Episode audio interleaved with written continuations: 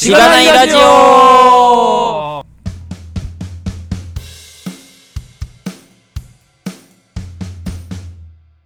はようございます。おはようございます。はい。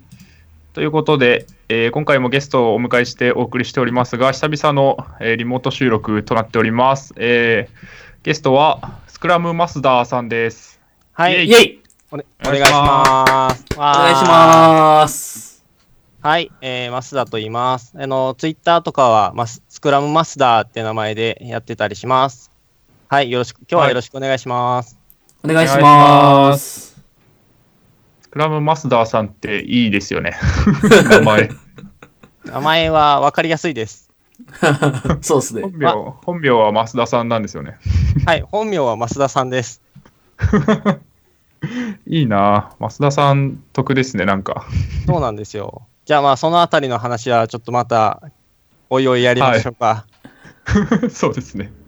はい。まずじゃあ、ポッドキャストの紹介をしますか。はい。はい。お願いします。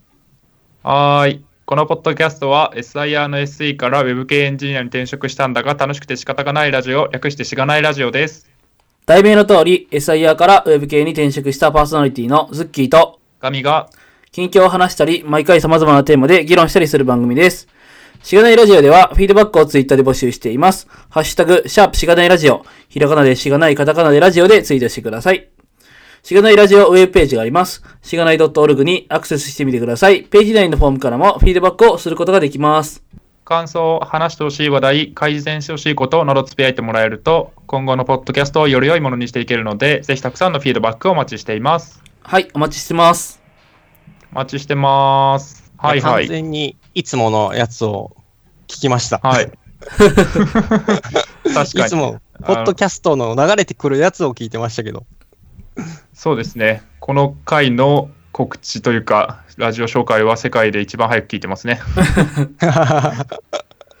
そんなありがたいものではないですが、そうですね。いやー、増田さんは、あれですか、普段どんなことをされてるのか、軽く聞いてもいいですか、最初に自己紹介的な。はい。まあ、自己紹介としましては、僕はあの、えっ、と、関西の新大阪にある、えっ、と、エモーテックスっていう会社で働いてます。まあ、そこの会社は、あの、いわゆるサービスプロダイプロバイダーとかメーカー系の、いわゆる機関系に近いようなところで働いてるんですけど、まあ、そこで結構アジャイルをやらせてもらってて、まあアジャイル開発に取り組んでたりとかが、まあ、結構メインのお仕事ですね。うんうんで、あと、は、コミュニティ系も結構やってまして、まあ、スクラムド関西とか、あとはそれに伴って、あの、アジャイルラジオっていう、あの、このしがないラジオと同じく、ポッドキャストで配信している、あの、ウはい。はいェブラジオがあるんですけど、まあ、そういうところもやったりしてますっていう感じで、今日はお願いしますって感じですね。なるほど。は結構じゃあ、はい、仕事でもコミュニティ周りでも、割とアジャイル、スクラム周りをこうやられてるって感じですかね。そうですね。もう、最近はそれしかやってないです。うーん。すごい。全然そう。前回もキョンさんがゲストだったのですが、スクラム、アジャイル系の強い人だったので、こう僕とズッキーはこう恐れおののきながら、全然やったことないみたいな感じで 話を聞いてたんですけど、いいいっすね。アジャイルスクラム周りの話をまとめて聞けるのは。はい。そうそうキョン、キョンさんの方がはい本当に、もう、僕より、すごい、もうね、僕の何倍も、てか何十倍もすごい方なんで、はい、もう僕の話が役立つかは、まあ、それはまたまた置いといてって感じですけど、はい。いえいえいえいえ。なるほど。じゃあ、そうっすね。どっか行きますか。あまず、仕事の話ですかね。まあ、キャリアというか。はい。基本は、まずでもあれですよね。今の会社はもう新卒で入られて、何、何年目とかですか？僕はし2012年に新卒で今の会社に入ったんで、6年目？この3月でお満6年って感じですね。すごい。先輩や。なるほど。えー、そう。で、結構絵描いていただいてるんですけど、その辺の、なんか入った時と今とで結構状況が変わってきたみたいな話があるらしく、最初どんな感じだったんですか？就職した頃っていうか。あ、そうなんですよ。就職した頃は、もともと僕が入社した時には、いわゆる独立系のソフトウェアメーカーっていう感じでしたね。なんで、なんですけど、僕の入社して半年、1年経つか経たないかぐらいの時に、あの、某、あの、日本でも超大きな、あの、皆さん知ってるところですねお、あの、に買収されまして、で、なるほど。あの、会社名とかは変わってないけど、会社は大きく変わったみたいな感じになりましたね。ななるほど。なので転職してないけど、なんか会社だいぶ変わったみたいな。えー、これところはでも、うん、面白いですね。なんか、こう、やっぱり買収とかされると雰囲気すごい変わるんだなっていうのは、なかなか面白いですが、でもともと、あれなんですか、技術系なところじゃないんですよね、この学生時代は。あ、僕、学生時代、ズッキーさんって、京都大学ですよね。あ、はい、そうですね。京都大学の工学部ですね。あ、ですよね。はい。僕、あの、時計台のある方の法学部で、あはい。完全に法律とか政治とかやってました。なるほど。え、2012年卒業ですよね？つまり。あ、ですね。2012年の3月に卒業しました。はい。っていうことなんで、まあ僕2010年入学なんで、まあちょっと被ってるかなっていう。ちょっとどころかお10ー、11かぶって2に年ぐらい2年被ぶってますね。まあまあかぶってますね。そうですね。すごい。はい。大学普通に卒卒業したら4年しかいないんで、はい、確かに。2年かぶったら半分かぶってますからね。確かに。そうか、すれ違っていたかもしれない。そうですね。いや、法学部と工学部そんなに遠くないというか、結構近いんで、絶対被ってるな、あの、うん。あ確実に同じキャンパスいますね。はい。食堂とかも絶対行ってますよね。あの、中央食堂とかですよね。はい。地下のはいあの中央食堂とか。行っていや、全ね。然わかんね完全にローカルトークですけど、あの、めっちゃ通じます。え。はいはい。でも、あれですよね、法律を学んでたところから技術系、まあ僕らも全く人のこと言えないんですけど、情報系に行くっていうのは、なんか、どの辺があったんですか？僕もまあ文系卒業したんですけど、あの、あ実は、あの僕も1年留年してまして、この辺も皆さんと一緒ですね。いや、うん。え、ガミさんは留年じゃないんじゃないかな？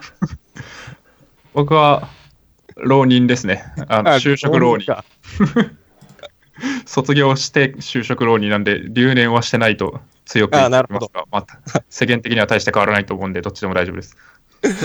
で、留年してて、で、あれなんですよ。じゃあ、結構言ってもね、うち大学も有名なとこなんで、あの、会社説明会とかも結構学内でやってくれてたんですよね。で、その中で、でねまあ留年してるし、まあ、とりあえずどこ取ってくれるかわからんから、まあ、手当たり次第見るか、みたいな感じで、最初、就職活動してた時に、あ、やっぱりせっかくやし、ちょっとなんかものづくりしたいなと思って、ものづくりのなんかできるかなって探してたんですけど、やっぱりなかなか文系だとないじゃないですか。うん。ないっすね。でも IT は結構、あれ？文系でもいいよ？みたいな。で、あ、もの作れるじゃん？みたいな感じの軽い気持ちです。なるほど。いやー、わかります。そっから、まあでも、ソフトウェアメーカーに行かれたっていうので、結構最初は、あれですよね、開発とかもされてたわけですよね。開発、あの普通に開発してますよ。はいうん。その辺はなんか、どういう感じでしたか？こう、未経験なところから、ソフトウェアメーカーで開発をしてみるって。未経験の時、まあ一応学生時代にはちょっとウェブサイトとか触ってて、HTML と CSS ぐらいはちょっと触ってましたけど、本当に、なんでしょう、コンパイル言語とかは全然触ったことなかったんで、そもそも、なんか返り値とか、そもそも型の意味がわからんみたいな。確かに HTML と CSS だけだと型とかないですもんね。そうなんですよ。なんで、なんか同じ1入れるのに、なんで数字の1と文字列の1があるのか全く意味わかんなかったですね。確かに、だいたい HTML はなんか文字列の世界で生きているので、そんなに数字であることを意識しないですかね。なるほど。最初はかなり苦労しましたね。えー言語的にはどのあたりを書いたんですか？その入社後は？入社後は一、一応、入社した後、 Object Pascal っていう、 Delphi ってやつなんですけど、まあ多分、ほこの、多分僕らの、この30歳ぐらいの世代は、ほぼ触ったことないと思います。なるほど。なので、ただねねえ90年代の半ばから終わりぐらいまでは、もう多分かなりの人が使ってる、使ってた言語なんですよね。なるほど。えー、なんで40歳とか、それぐらいの方だったら、ちょっとは触ったことあるかなっていう人も結構いるかもしれないですね。うんうん。 Delphi というのは聞いたことがあるような気もする。あの、一応 WebDB プレスとかで、あの、ああるじゃないですか。懸賞。あの、はいこ、これ、感想とか書いてくれたらこれ当たるよ、みたいな。はいああはい。はいはい。あの中の言語の一つには一応入ってました。へえ。えー、 Delphi は統合開発環境なんですか？ Delphi は統合開発環境でもあり、言語でもあるみたいな。おーなるほど。んな感じですね。ウィキペディアを見ていますが、はいコ。ンソールデスクトップ、ウェブ、モバイルアプリケーション開発のための IDE が Delphi だと。で、はい。まあ、 Delphi 言語を使ってなんかやるみたいな。ああ、ですです。えーすごい、でも、いろんなプラットフォームに対応したアプリケーションが作れる風なことが書いてますね。ああ、ですね。クロスプラットフォームは結構得意なんで、あ、ランタイムが内包されてるんですよ。なんでコンパイルしたら。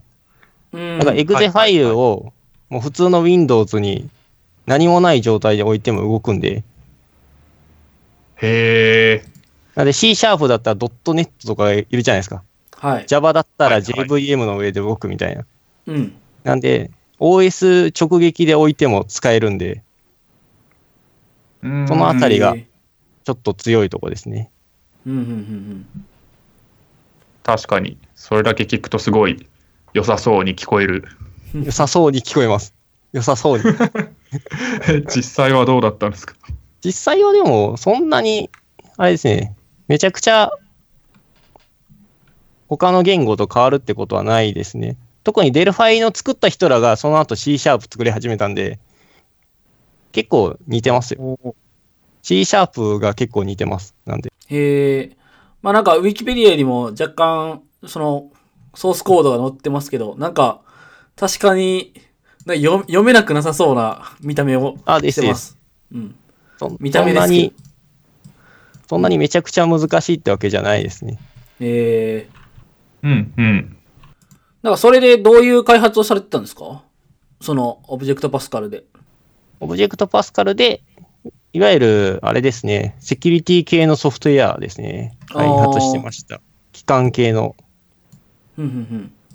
うーん。それは、ど、どういうか人が使うものなんですか？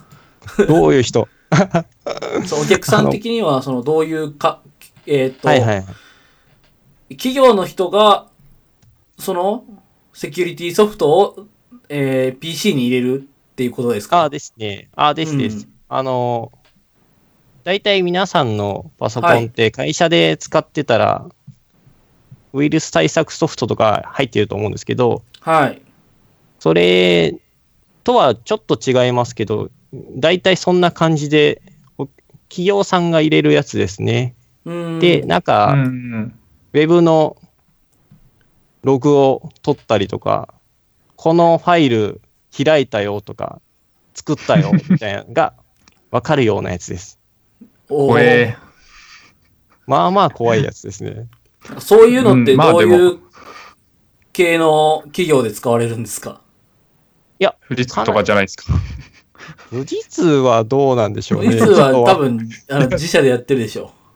はい確かに。いや、でもそういうのあったなと思って。あったような気がしますけどね。うん。てか大企業で中に、はいはい2チャンネルとか見ると、すごい、なんか赤い画面出てくるみたいな。あ、もう、そういう、そういうやつです。この、このサイトを見るのは禁止されていますみたいな。あ、そう、そう、そういうやつです。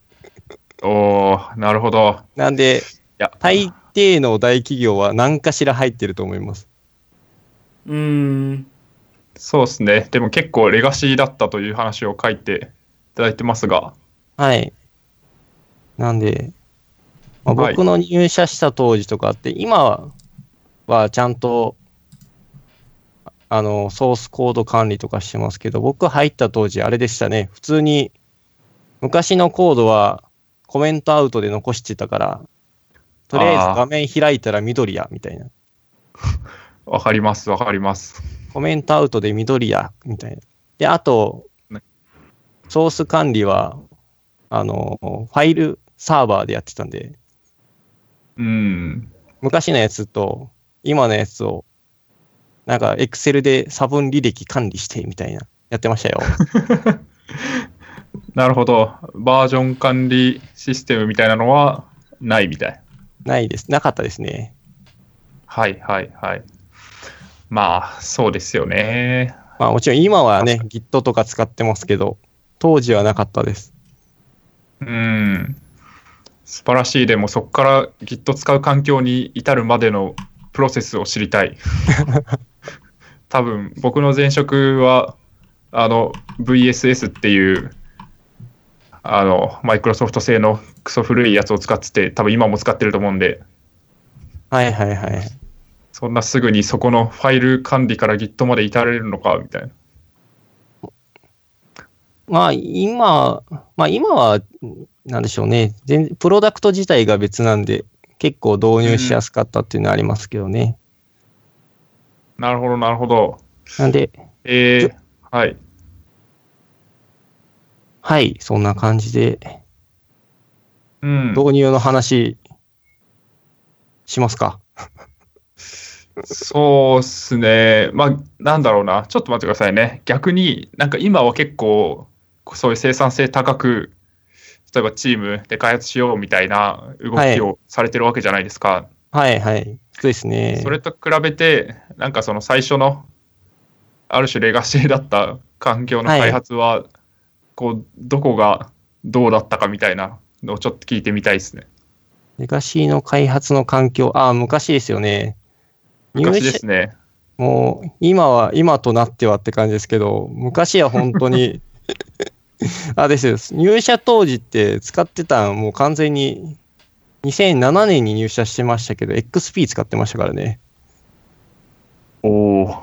で、さっきも言いましたけど、 Delphi 使ってたんで、あの、2010年も超えてるけど、きゅ使ってるソフトウェア90年代のやつや、みたいな。そんな感じで開発しました。うん。で、まあ、徐々に、やっぱりこれやとあかんよね、みたいな、があったんで、まあ、あの、会社的にも、 Team Foundation Server 入れたりとか、あとは、けここでテコ入れや、みたいな時に、あの、一気に Delphi のバージョンとかも上げたりして、そこはもうなんか、もうトップ、トップがガツンとやるみたいな感じで、一気に変わった感じはしてます。うん。そうなんすね。開発もウォーターフォールだったんですか？当時は。当時、入社当時はウォーターフォールまで行ってなかったですよ。ほう。え、ととそいうと、れが最初じゃないんですか？最初は、最初は、あの、あれです。もう単純に、ほなんでしょう。なんか物が、これ作れっていうなったら、とりあえず作り始めるみたいな感じでした。ほう。え、設計とかないんですか？設計とかは一応ありました。おテストとかも一応ありました。みたいな感じです。な、なるほど。まあ、ちゃんと、ちゃんとウォーターフォールやれてるわけじゃないみたいな。ですね。もう、いわゆるカプロセスはカオスですね。カオス型開発。カオス型開発です。なるほど。カオス型開発は手戻りとかあって忙しくなりそうですけど、どうでしたか？いや、し、あの、し品質を犠牲にしてるんで、手戻りはたくさんありますよ。なるほど。いやー、闇だな。はい。で、まあ、そうですね。そんな感じですかね。でそっから、で、そっから、えっとははいい。。あれなんですよ。で、さっきもちょっと話しましたけど、あの、買収されて、で、その時に、うんうんそれまでって、あれなんです。あの、本当に社員でしか開発してなかったんですけど、ゆる SI さん屋さんにお手伝いをいただいたことがなかったみたいな。おお、うん。完全に自社内自社で製でやってます。うん。はい。で、買収されて、いや、ちゃんと開発人員増やさな、みたいな。いっぱいやるんだったら、みたいな。で、うんあのー SIR さんとか、もうどんどん来て、みたいな感じですね。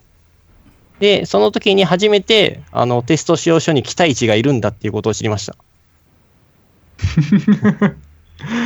なるほど。外からこう、知識が持ち込まれたわけですね。ああ、る種ですです。ある種、持ち込まれました。使用書ってこういう風に書くんだとか。うーん。テストって、だからもうあれだったんですよ。動作確認レベルでしたね、なんで昔は。うん。て、て、手こう動テストみたいな。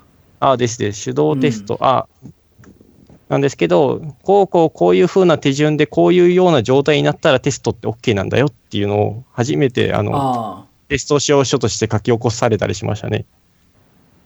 あ。なるほど、なるほど。うん。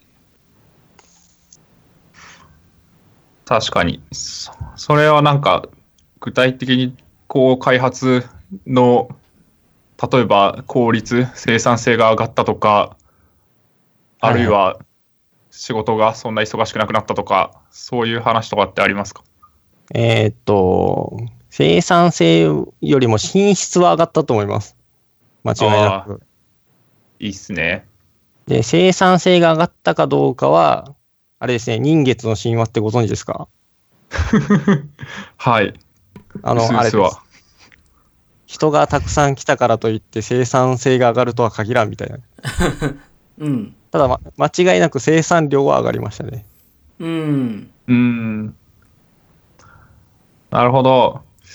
やっぱでも、あれですかね、品質上げるっていうところで言うと、ちゃんと使用書うん書いて、設計して、レビューして、テスト使用書書いて、理想の状態を定義してみたいな、はいはい。そういう固めの開発手法をすると、まあ品質自体はそりゃ上がるよねっていうまあそうですね。感じですかね。そんな感じです。うんうん。なるほど今。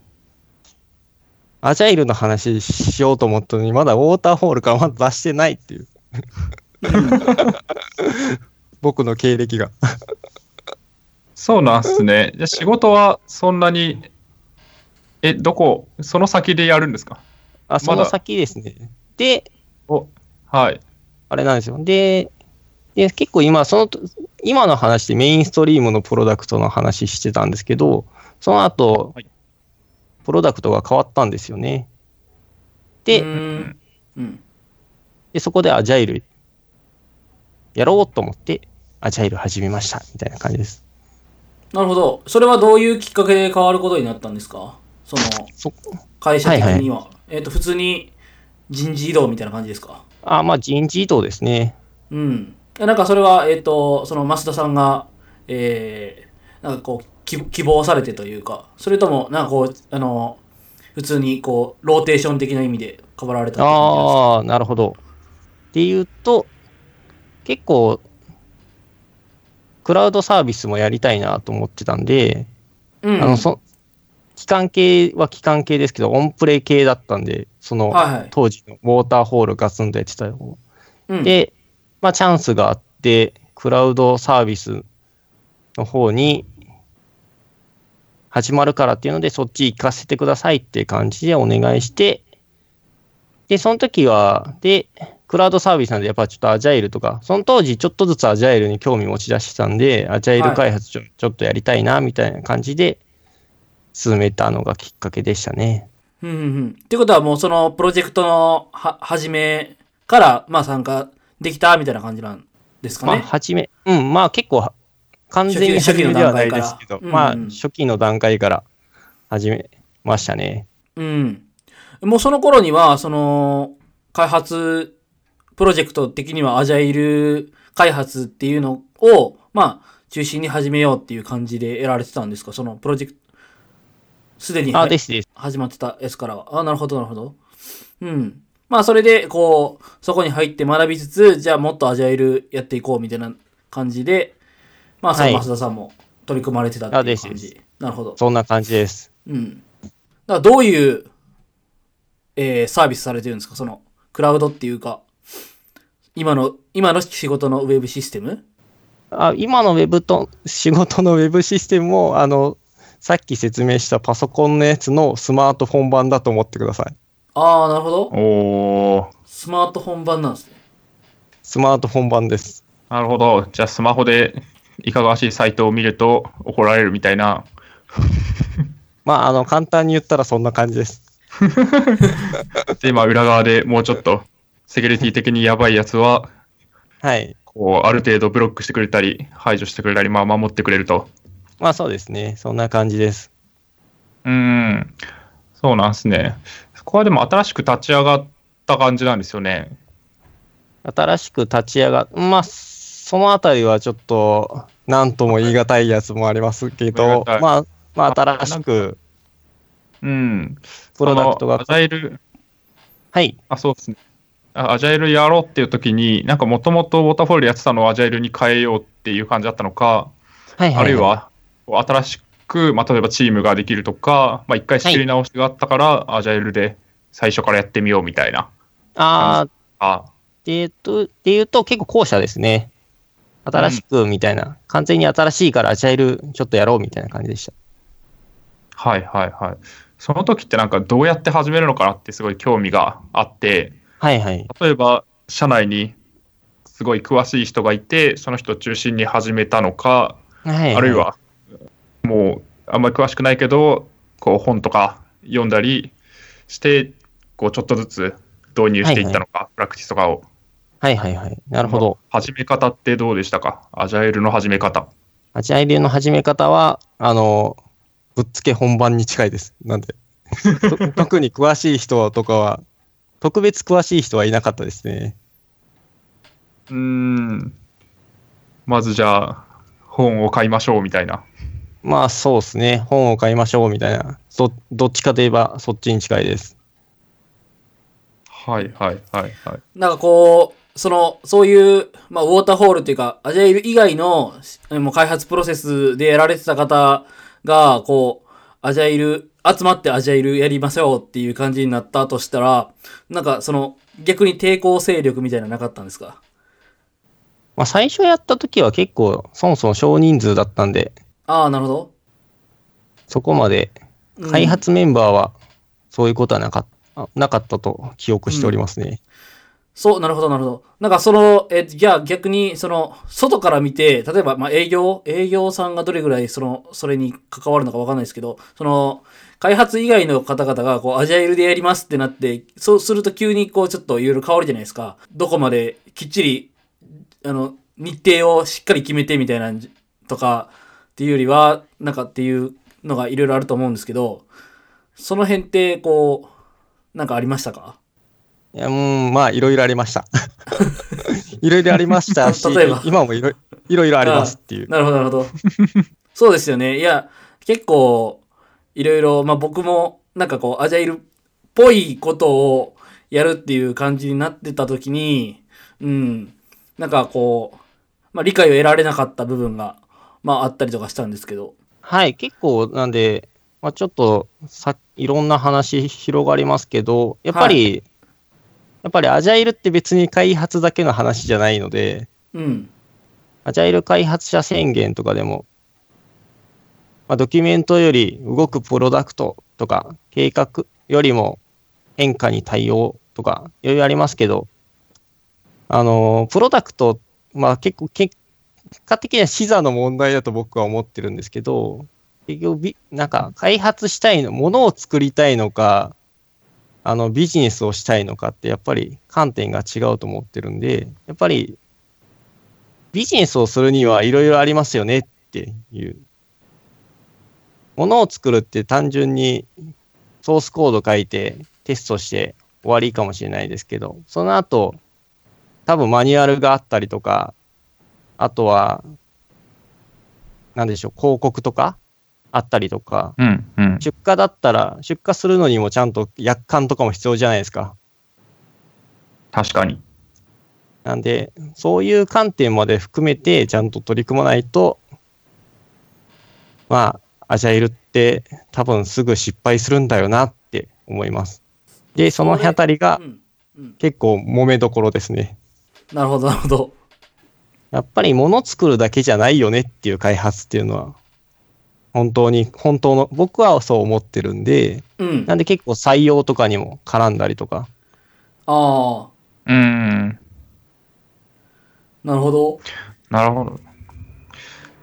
うん、なんか、あれですか、も、こう、アジャイル始めようってなった時に、はい。こう、失敗したこととか、苦労したこととか、今はい思えばこうしとけばよかったみたいなんて、はいはいし。ますか？結いやもう構多くの人がつまずく問題ってあると思うんですけど、まあそうですね。もういろいろめちゃくちゃありますけど、じゃあなんか、面白そうなとこから。面白そうなやつは、あれですね。まああの、まああのーそういう観点でちゃんと考えましょうっていうのは、あの、この前、きょんさんもちょっと、リージョナルスクラムギャザリング東京の話されてたと思うんですけど、はい。あの、そこに、で、今年のリージョナルスクラムギャザリング東京の発表で、吉羽さんっていうアジャイル界隈では本当に素晴らしい方がいらっしゃいまして、その方の発表された資料をご確認くださいっていう感じなんですけど、やっぱりそもそも、僕が思うのはそもそも、えっ、と、何を解決したいのかとか、あとは、どういうことを達成したいのかみたいなのをプロジェクトが、てかプロジェクトが始まる前にちゃんとみんなで共有認識してるかどうかっていうのがやっぱり大きいかなとは思いますね。うん。なるほど。そこの、こう、合意とか、まあ、共有できてない間に、えー走り始めてしまうと、こう、後々何かを決めるときとかに、まあ、ブレちゃったりとか、それぞれがこうだよねって思ってるその前提が違ったりとか、そういうとこですかね。そういうとこですうんうんね。なるほど。なんか、それ、その合意を取るための、こう、プラクティスとかもあるんですか？あは、えっ、と、アジャイルだったらよくあるのがインセプションデッキとかがありますね。うーんなんでうんインセプションデッキってご存知です？名前は、名前は聞いたことありますけど、えっと、具体的には分かんないかもしれないですね。まあ、あのインセプションデッキは、まあ、完全に今、吉羽さんの 文明見ながら話してますけど、そもそも、ここのプロジェクトって、私たちって何したいんですっけとか、あとは、エレベーターピッチとかってあるんですけど、はいはい。僕たちのプロジェクトっていうのは誰さんに向けて、どういうことを成し遂げて、他の競合とはどういうことと違うのか、みたいなとか、あとはやること、やらないことリストとか、あとは、お隣さんを探せとかもありますね。えっ、と、関係各所、まあ、ステークホルダーとかって本当は誰なんだろうとか、あとはトレードオフスライダーとかで、まあこれ QCDS とかの話につながると思いますけど、今回はどこをちゃんと守るべきなの？みたいな。うーん。なんか納期が最優先なのか、この量を絶対に作らんとダメなのか、お金が尽きたら終わるのか、みたいなのか。はいはいはいはい。なるほど。インセプションで、プロジェクトの全体像を端的に伝えるためのドキュメント。はいだか。らそこに、まあ、いろんなプロジェクトの全体像を伝えるための、まあ、形みたいなのがはいあ。って、それをこうどんどんそこに貯めてって、共通認識がブレそうな時はそこに立ち返るみたいな。まあそうですね。うーん。なんで、なるほど。プロジェクトてか、プロジェクトはプロジェクトが始まる前に決まってるみたいな感じ、ことはよはい。よはい。よくありますね。うーん。なるほどですね。そこはでも、なんか、すごい素朴にはい。感想を言うと、結構、こう、例えばウォーターフォールとアジャイルって対比的に語られるじゃないですか。はい。語られます。はい。で、ウォーターフォールだともうなんか最初にもうガチガチに決めて、で、それ通りにやればいいんだみたいな。はい。で、素朴なイメージで言うと、アジャイルはもうとりあえず走り出してとりあえず作るんやみたいな感はいはい。覚の印象が外側からはあるんですけど、はい。逆にでも、ただ走り出すだけじゃダメで、はい。そういうプロジェクトの、まあ、概要だったり目的だったり、何を。こう達成しなきゃいけないのかっていうこと自体、プロジェクトの定義っていうのは何にせよやらないといけないんだなっていうのはまあ当たり前なんですけど、まあそうなんだなって感じがして、あですね。アジャイル、そういうとこ忘れられがちなんで、うんこ。の辺はちゃちゃんとやらんとダメですねっていう。そもそも、ウォーターフォールかアジャイルかって結局、プロセスとかフレームワークの話しかしてないんで、そもそもビジネスとして何解決、何を解決したいんだろうとか、そお客さんの要求どうやって満たそうかみたいなところはそもそものところなんで、確かに。そこ、それをじゃあ目的を達成するのにどういう方法でやるのっていう中に、アジャイルとかウォーターフォールとかがあるってだけで、はいですね。結局そこの 大前提は変わんないよねっていうことですああ。ですね。そこは変わんないですね。うーん。なるほど。いやー、でも、面白いな。その、10個の質問に答えることで、はいインセプションデッキが作られていくみたいなはい。話があると思うんですけど、やっぱりそういう質問が具体的に決まってるっていうのが、いわゆるまあプラクティスとしてちゃんと固まってるっていうのが、はい。割とやりやすいんですかね、実際やる方としても。まあ、あの、もちろんインセプションデッキしたら全てが解決するっていうわけではないですけど、もちろんあの、まあ、てか、多分それはどんなフレームワークとかプラクティスにも言えることだと思うんですけど、その、それをやったら、もうなんか万々歳みたいなことは多分どのフレームワークとかプロセスにもなくて、ただそれを使えば、なんかより良くなるんだろうなっていうのはありますね。はいはいはいはい。確かに。逆にじゃあ、別にアジャイルプラクティスとして人気があるけど、うちのチームでは特に導入しようと思わないとか、こうやらないことを決めるとかはいって。いうケースもあったりするわけですか？あ、ですね。ありますね。なんで、僕らのチームって今結構、スクラムの中でも大規模スクラムって言われるようなフレームワークの一つの採用してるんですけど、それってあくまで一部しか採用してないんで、はい。なんで、すべてを取り入れてたら OK っていうわけでもないですし、全部取り入れたからってうまくいくわけでもないんで、そのあたりはやっぱりチームの状況とか、ビジネスの状況とかを見て考えないといろいろ失敗するよねっていうのはありますね。うーん。なるほど。とりあえず入れれば OK でしょみたいな感じじゃなくて、あです何が今課題としてあって、その課題を解決するためのプラクティスはじゃあ何なのかっていうところをまあ考えて、闇雲に導入するんじゃダメだよってことですかね。ですね。だって、開エンジニアも、あれじゃないですか、Git を使ったら生産性めちゃくちゃ上がるよって言われても、まあそんな信じられないですからね。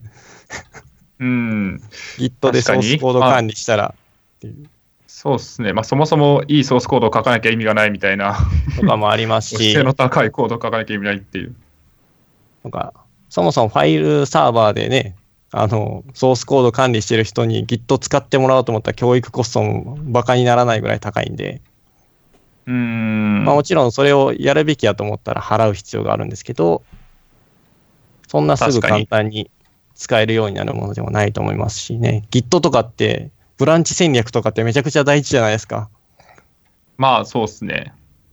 なんで、そういうところも考えてやらないといかんよねっていうのはありますね。うん。確かに。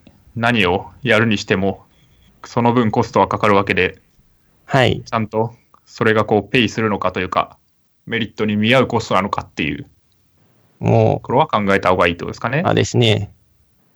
うーん。なるほど。そうですね。なんかもうちょっと具体的な話にこう踏み込んでみると、浅田さんはなんか今、今の仕事的にはどういう立場になるんですか？名前的あに。スクラムマスターなんですか？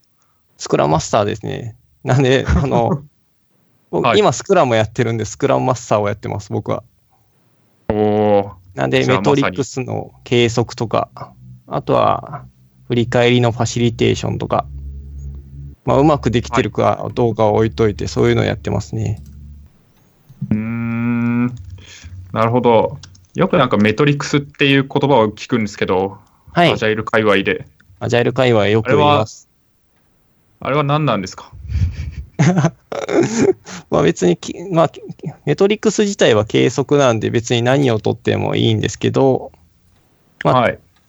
例えばですけど、まあ、あの、バグの数だったりとか、あとはタスクの見積もりに対して、まあ、このタスクって、まあ、3時間かかるよね、とか。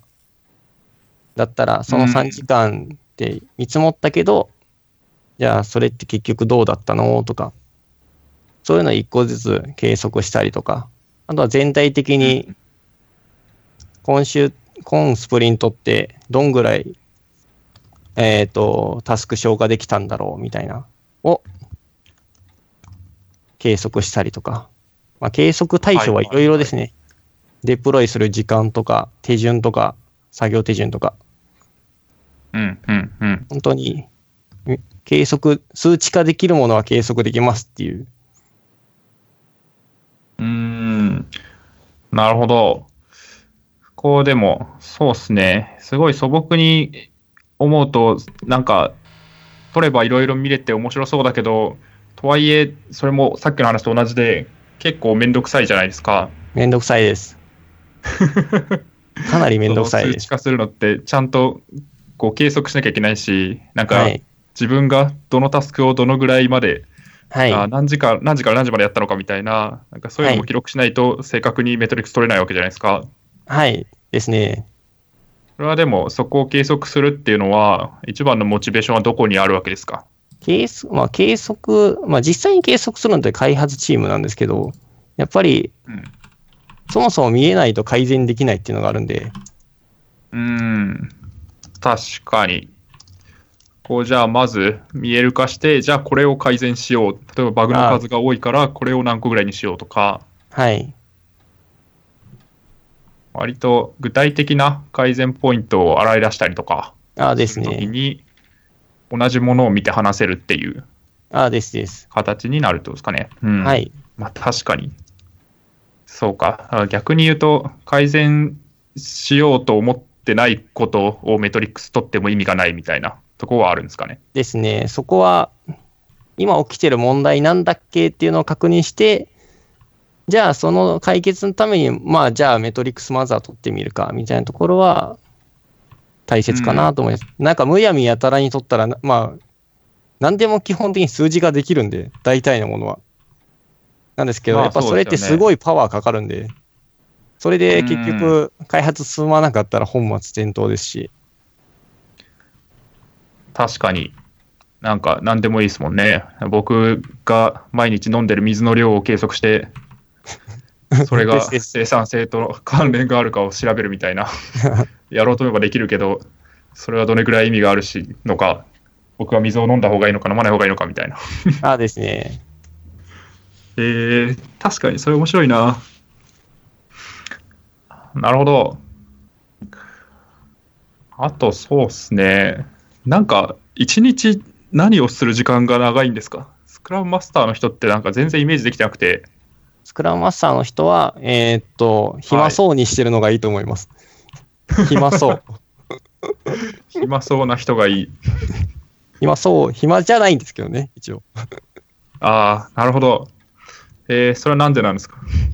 あの、あれですね。まあ結構、僕は、えーっと、なんか時間あったら、開発チームの看板見に行ったりとか、なんか後ろで、ちょっと見ますね、みたいなとか、一緒にいたりしますけど、やっぱりうん、改善するためには、なんかやっぱり知らないとダメなんで、なんかそういうう、んある、程度のゆとりの時間をがないと、やっぱり開発チームの状況見れないんで、確かに。観察ですね。観察のために暇そうにしてます。観察、まあそうっすよね。とか、なんか、話しかけやすい方が情報も集まるし、ですそういう意ね。味では、あんま忙しそうだと、ちょっと話しかけんとこみたいなあですです。感じになるんですかね。へえ面白いな。観察か。なんかそう、ちょっと、あの、後編でも話すかもしれなかったんで避けようとしたんですけど、話しちゃうと、うちの会社とかは例えばスクラムマスターっていないんですよ。はいはい。なので、なんかそういう人がどういう場合だと、こう必要だったり、うまくワークするのかっていうのは、割と興味があって、はいはい。例えば、わかんないですけど、こう、なんか別の会社から開発者を呼んでたりすると、ある程はい度そういうふうに、こう、ちゃんとメトリックスを取って改善を促す役割の人がいたらいいのかみたいな話とか、あるいはなんか、なんですかね、こうチームとして、こう長くやってきたところだとそんなにいらないけど、新しいチームだと必要なのかとか、なんかそうはいはいいうはい。のってあったりしますかね？まあ、スクラムマスター自体はスクラムをやる、やらないと現れない人材なんで、まあ、確かに。改まあ、ざっくり改善担当っていう意味だと、まあでも、やっぱり未熟なチームには必要だと思います。うん。やっぱりそういうある程度、なんでしょう、ファシリテートできる人とか、コーチングできるような、えっ、と、方がいないと、なかなか開発のチームって回らないかなとは思いますね。まあ、ウェブ系だったらなんか結構もうテユニットテスト、テストコード書いたりとか、自動化って当たり前だよねっていう。あれ？うんどうなんでしょう？その辺ちょっと僕、働いたことないんまあでちょっとわかんないですけど。そう、そうだと思います。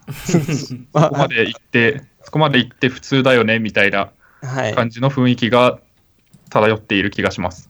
ですよね。でもまあ、機関、特に機関系とかだったら、そもそもテストコードないとかも普通なんで、なんで、そもそもやり方を知らないチームにまず教えて、こういうのがそもそもあるんだよっていうのを伝えてあげるのは必要なんで、そういう意味では改善担当の人っていうのはある程度、まあ、やったことあるなしは関わらず、ある程度のエンジニアリングスキルは必要だと思いますね。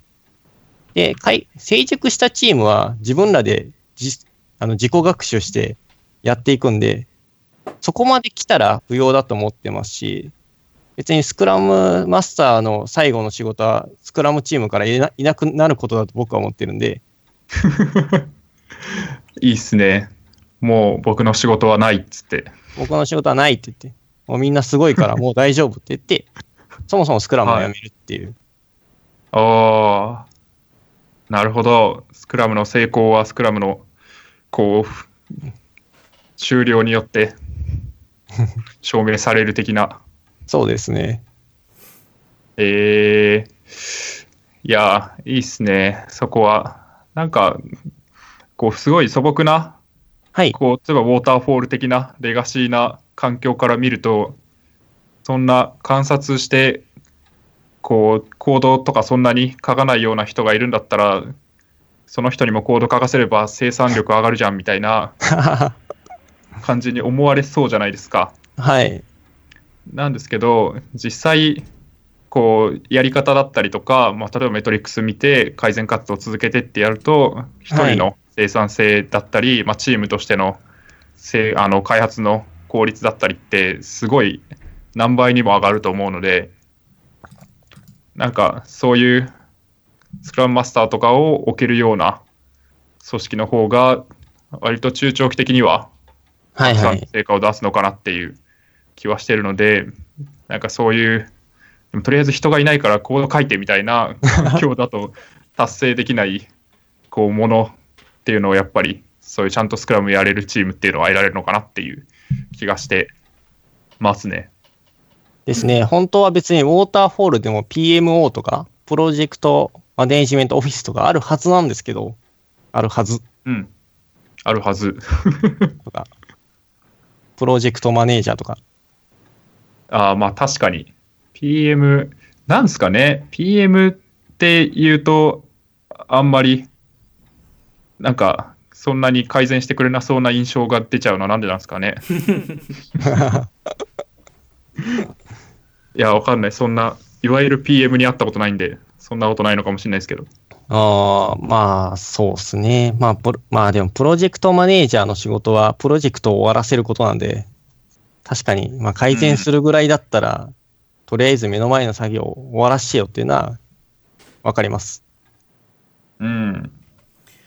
まあでも、スクラムマスターがいるチームに、まあ PM とかプロダクトマネージマネージャーとかは別で存在しますよね。まあ、あの、全然いても大丈夫だと思います。うんうんうんだからもう完全にその PM とか言われる人たちは役割が違うと。まあ、そうですね。うん。役割は違いますね。そうですね。PM がプロマネ、プロジェクトマネージャーなのか、プロダクトマネージャーなのか問題は今あったと思いますけど。あ僕、プロジェクトマネージャーのつもりで言いました。うん。はい。うん。なんかその、スクラム、えマスターさんのチームには、その PM、PM? P、あ、その辺僕もちょっとあんまよくわかってないですけど、その PM、プロジェクトマネージャー、プロダクトマネージャー、あとはプロダクトオーナーみたいな人たちも、ちょっとよくわかってないんですけど、その辺の方々っていうのは、えっ、と、その、マスターさんのチームにはいらっしゃるんですか？プロダクトオーナーはスクラムなんでいますっていう感じですね。うんうんでプロジェクトマネージャーとか、プロダクトマネージャーは、まあ、プロ、まあ、定義にもよりますけど、まあ、今今はいない感じですかね。うーん。だからその辺っていいな、いなくても成り立つもんなんですか？でまあ、僕の会社には、なんか、まずそういうスクラムマスターマスターみたいな、えっと、はい。人も、今完全に言い間違えたんですけど、マスターみたいな人もいなければ、なんかこう PM みたいな人もこう明確にはいない、いなくて、はいはい。その辺ってこう、いや、や、えースク、例えばスクラムマスターだけいる。で、PO だけい、なんかさっき、えっ、と、スクラムチームだから PO はいるんですよ、みたいな話があったんですけど、その辺の定義もあんまりよくわかってなくて、はいはいはい。うん。なんか、ひ、必要、必要なんですか？その、まあ、スクラムチームにはスクラムマスターはいる。みたいな。スクラム、スクラムをやっていれば、プロダクトオーナーとスクラムマスターはいるはずです。うん、必要、必要なんですね。はい。必要というか、その人らがいないとスクラムとは言えないっていう感じなんで。おー、なるほど。そう。じゃあ、えっ、と、そういうのがいないけど、なんかスクラムやってますっていうのは、いや、それはスクラムじゃないからっていう感じなんですね。ああですね。まあ、あの、スクラムのフレームワークの一部を採用いただいているプロジェクトなんですねっていう。なるほど。なあなんでるほど別にうんうんあの、それがいいとか悪いとかではないですね。ああ、なるほど。うん。別に、あの、必要なものだけを、あの、チームとして、というか、プロジェクトとか、プロダクトとして必要なプラクティスを選択してるだけだと思うんで、別に、あの、うんスクラ、ただそれをスクラムっていうのはちょっと違うよねっていうだけです。そうい、そういう、なんていうか、こう、スクラムチームの定義っていうのはどっかに載ってたりするんですか？あ、一応スクラム、あですね、スクラムガイドっていうのが、あーあ、そっかそっか。はい、はい。あの、ケンシュ・ウェイバーと、ジェフ・サザーランドが書いたスクラムガイド2017が、去年また改訂されたんで、あの、キョンさんの回でも話に出ましたね。うん。なるほど。ここれが、もう経典というか、これにのっとっていれば、スクラムチームと言えると。は。い。これにのっとってれば、スクラムをやってるよねって言えますっていう。うーん。うん。毎回これ検索して、あ、PDF だってなって、こう押すのをためらう自分がいます。そうですね。わかります。あれ？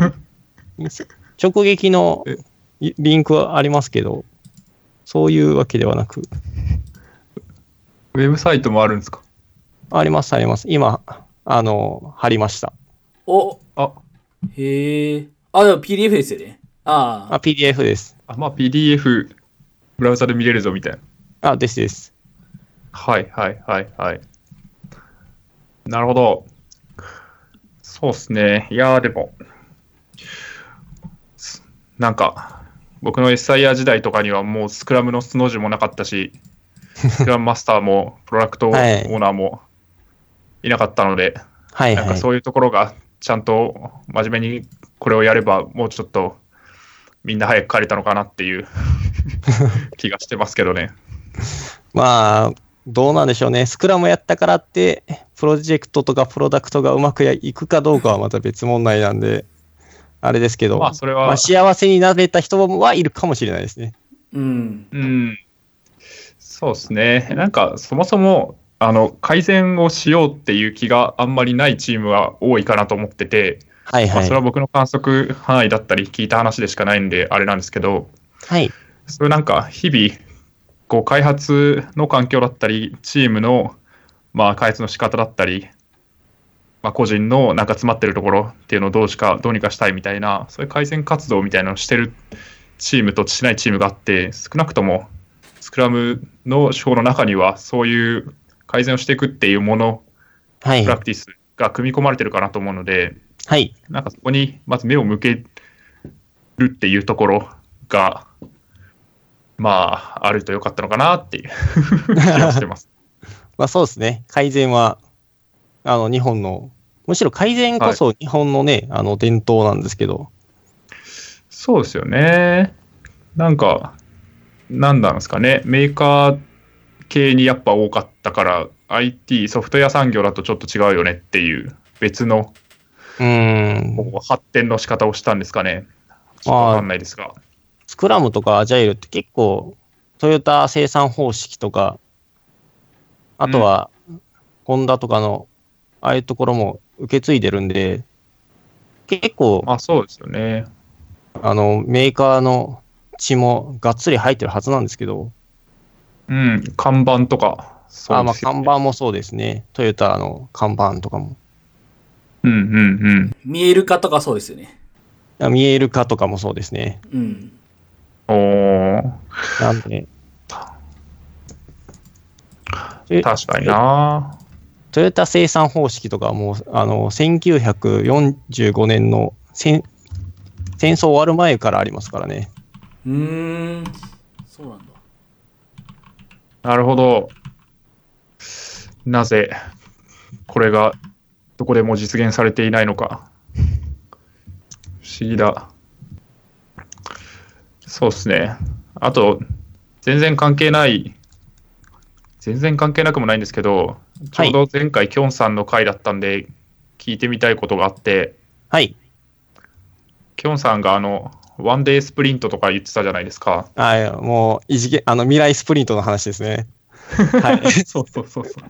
あの、僕とズッキーはそもそもそんなに真面目にスクラムとかアジャイルにこう、どっぷり使ってないので、あ、そんなもんなんだっていう感じだったんですけど、はい。あの、ちゃん、ちゃんとやられてる人からすると、あれはかなり未来な話なんですかね。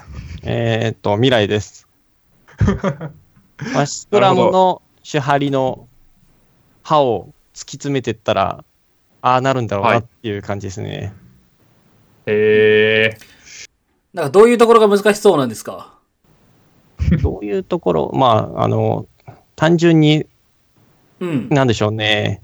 そのやり方に合意できるかどうか、それのやり方にメリットがあると、ちゃんと開発チームというか関わってる人らが思えるかどうかだと思います。うん。なるほど。えっと、そのスクラムをちゃんと理解している人だったら、いや、それは確かにできれば良さそうって思うことなのだけれども、えっ、と、それを、その開発する人たちが受け入れてくれるかどうかっていうのが一番難しそうってことですか？うん、開発する人もそうですし、うん。あれですね。それこそビジネス観点的に、うん。それ本当に意味あんのっていう。うん。えっ、と、それ、それは、えっ、と、そういう人たちが、そう、意味あんのって言う、言うっていうことは、なんていうか、それが、こう、どうダメそうだから意味あるのって言っちゃうんですかね。まあ、そうでしょうね。僕は、もうすごい、多分未来はこうやった方がいいんだろうなって思ってます。おうえ、その反対勢力が、なん、なんて言って嫌がるんですかね、じゃあ。ああ、なるほど。まあ、いろいろ理由はあると思いますけど、うんうん。まあ、ややっぱり日本的によく言われるのは、はい。まあ、スクラムとか、まあ、アジャイルやっててよく言われるパターンだと思いますけど、やっぱりちゃんと納期通りにものできるのっていう。あー。なるほど。そうですね。うん。なんかそれ、それって、えっ、と、アジャイルを導入するときも同じ流れになるわけじゃないです。なりますね。なります、なります。えっ、と、ワンデイスプリントとかと比べると、さらにそれが加速されるように聞こえるんですかね、その人たちにとっては。そんななんか、1時間とか、そんな刻んで、本当にものできんのみたいな、そんな、刻めば刻むほどなんか余剰の時間多くなるんじゃないのとかは、多分思う、思うと思いますね。なるほど。うーん、余剰の時間がちゃんと、うん。8時間ちゃんと働けばいいじゃん、みたいな。そんな、なんか細かく計画して、作って、振り返りして、みたいな。いや、8時間ここ書いた方がいっぱい書けなくない？みたいな。な、なるほど。へえ。なんか、うん、ま僕あ、ありそなるほど。なんか僕が聞いてると、え、なんか、そんな単位で改善して無駄をなくしていったら、えっ、と、辛そうなんですけど、むしろ。っていう、その、はいはい。し、しんどそう。その、えー言ったら、常に、こう、どういう改善があるのかっていうのを1時間ごとに見るっていうと、その、ちょっとでもなんか無駄があったら、すぐそれがなくなるわけじゃないですか。そうすると常に集中している時間になっちゃいますよね。なっちゃいますね。うん、だから大変そうだなって思うんですけど、そういう、えっ、と、反対じゃなくて、っていうことですか？ああ、それは多分、うんああ、なるほど。それ、あ、僕今結構ビジネス観点で話しましたけど、はい、開発者視点だったらそうなんかもしれないですね。ああ、なるほど。うん。う。そうですね。まあ、ビジネス観点では別に大変なのは仕事だから当たり前だろうって感じじゃないですか。ああ。つまり、開発側は、えっと、それが、えっと、それをすると良くなることは分かっているが、し、大変そうだから、それに対してこう、いろんな危機感がある。えービジネスサイドからは、それは、えーそれがやって、本当にやる必要があるのかどうかすら分からないっていう、なんかこう、全う然ん。違う側面に見えるっていうことなんですかね。そのワンデースプリントとか。まあ多分まあ立場によ,、うん、よって全然違うと思いますね。なるほど。なんか、まず、それが良さそうなのか悪そうなのか、その筋が良さそうなのか悪そうなのかも、えっ、と、開発から見てとビジネスから見て違うわけなんですね。まあ、まあ違うと思いますね。うーん、なるほど。これも、なんか今ワンデースプリントの話しちゃいましたけど、なんか、アジャイルの時も同じことで、なんですかねっていう、うん。まあ一緒だと思いますね。結局はうんうん。解決したい問題に対してそれがちゃんとフィットしてるかどうかをみんなで納得できるかどうかだと思うんで。うん。あーまあそうっすよなね別に今までやってた方法を変えるとか、まああるいははい似たような周りの会社がやってないようなことをするとかうんっ。ていうことに対して、あ本当にそれいけんのどうなんみたいなはい。話が出るっていうのはまあありそうだなって感じじゃないですかですですなるほど。なんか、その、アジャイルを受け入れた組織が、なぜその、えっ、と、もし、それが、えっ、と、一番、えーアジャイルの向いてる先が、そのワンデースプリントとか、そのどんどん短くしていくっていうところなら、なぜアジャイルを一回で導入した組織が、そっちに行かないのかなっていうのが、その、ああ、よくわからなかったっていう。なるほど。まあでも、いろんなことあると思いますけどね。そのうん別にアジャイルだけじゃなくても。まあそうですね。まあ、そんななんか世の中にすごく広まっているわけじゃないものを導入するっていうことに対しては結構抵抗感があるんじゃないですかね。うん。なんかテストコードを書いたから、書いてるからってテスト駆動開発するのってまた一歩先のフェーズじゃないですか。なんで確かに、同じ、同じようなやり方に見えても、やっぱり全然違うものなんで、うん。そうですね。いやー、まあでも、なかなか何にせよ、そういう新しいことをやるって、まあ新しいっつってもアジャイルが新しいのかっていうと微妙ですけど、アジャイルは正直はい新しくないですね。スクラムとか Java より先輩ですよ。はい。えとかじゃああ先輩なんで。そうか。じゃあもう、3 20この間 Ruby25 周年でしたっけ？ですけど、それよりも全然前にあるわけですもんね。いや、でもとはいえ、多くの会社はまだまだ、まあ、全て別にウォーターフォールがアジャイルより劣ってるかわからないですけど、そういうアジャイル的な方法をそもそもやったことがないみたいな組織だったり、チームがいっぱいあると思うので、まあ日本はまだまだ多いですね。そうでしょうね。だからそういうところが入れるってなると、やっぱそういういろんな反発があるのかなっていうのは確かに思うかなっていう気がしますけど。うん。なるほど。まあ、そんなとこかな。あれですかね。逆にじゃあその辺の話で最後に、あの、例えばうちのチーム、スクラムやってみたいんですけどってなったら、どっから始めればいいですかね。きょんさんにもなんか似たような話を聞いた気がするんですけど。ああ、スクラム始めたい。まあ、スクラム、なんでしょうね。まあ単純にフレームワークの話をするのであれば、やっぱり振り返りですかね。うんうん。定期的に振り返りするのが一番いいかなと思います。なるほど。それはまあなんか、うん、毎日夜に振り返るとか、まあ、1週間に1回、はい時間を。決めて振り返るとか。うん、でもいいですし、やっぱり振り返るタイミングがないと改善する機会なくなるんで、うちゃん、と手を動かすタイミングと手を止めるタイミングっていうのをしっかり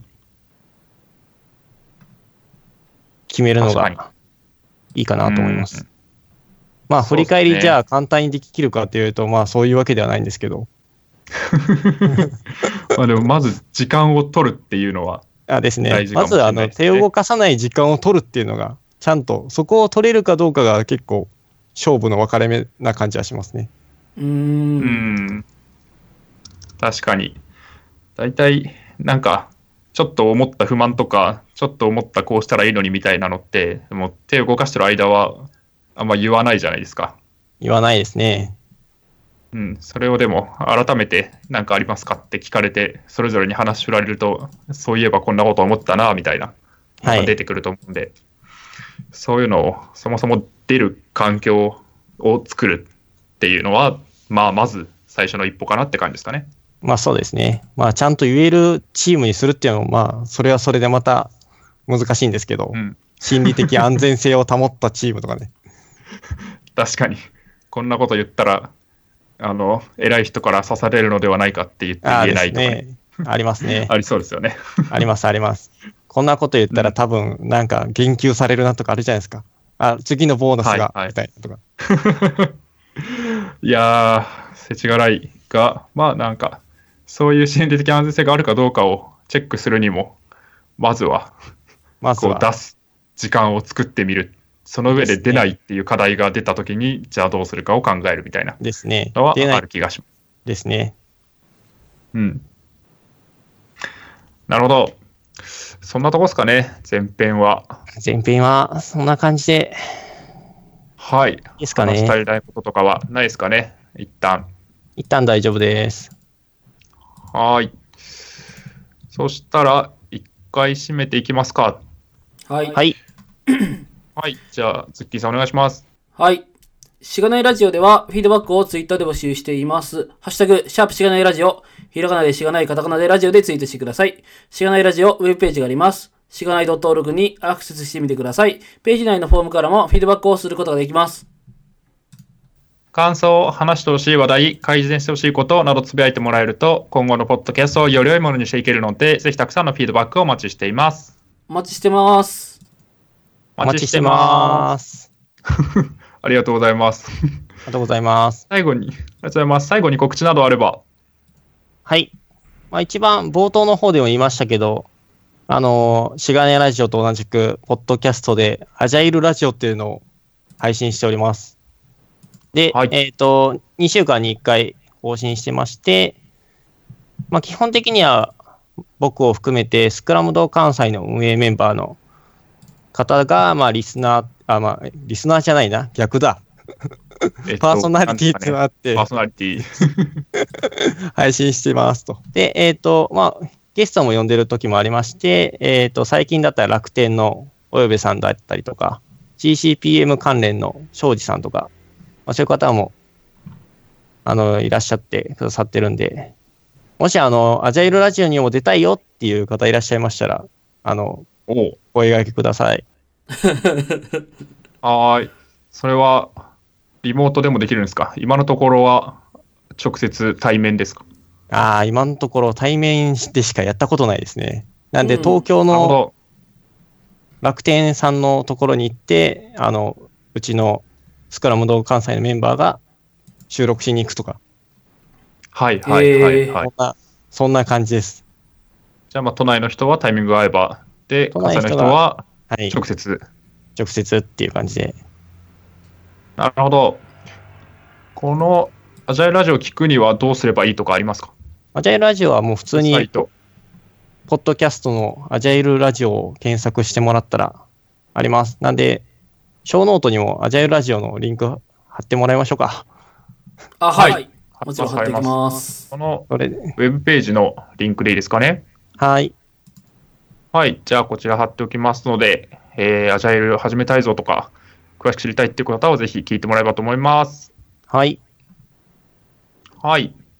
そしたら、一回締めていきましょう。えっと、SP23 ですかね、今回は。は、えースクラムマスターさんをゲストにお迎えしてお送りしました。えースクラムマスターさん、ありがとうございました。ありがとうございましたあ。りがとうございました。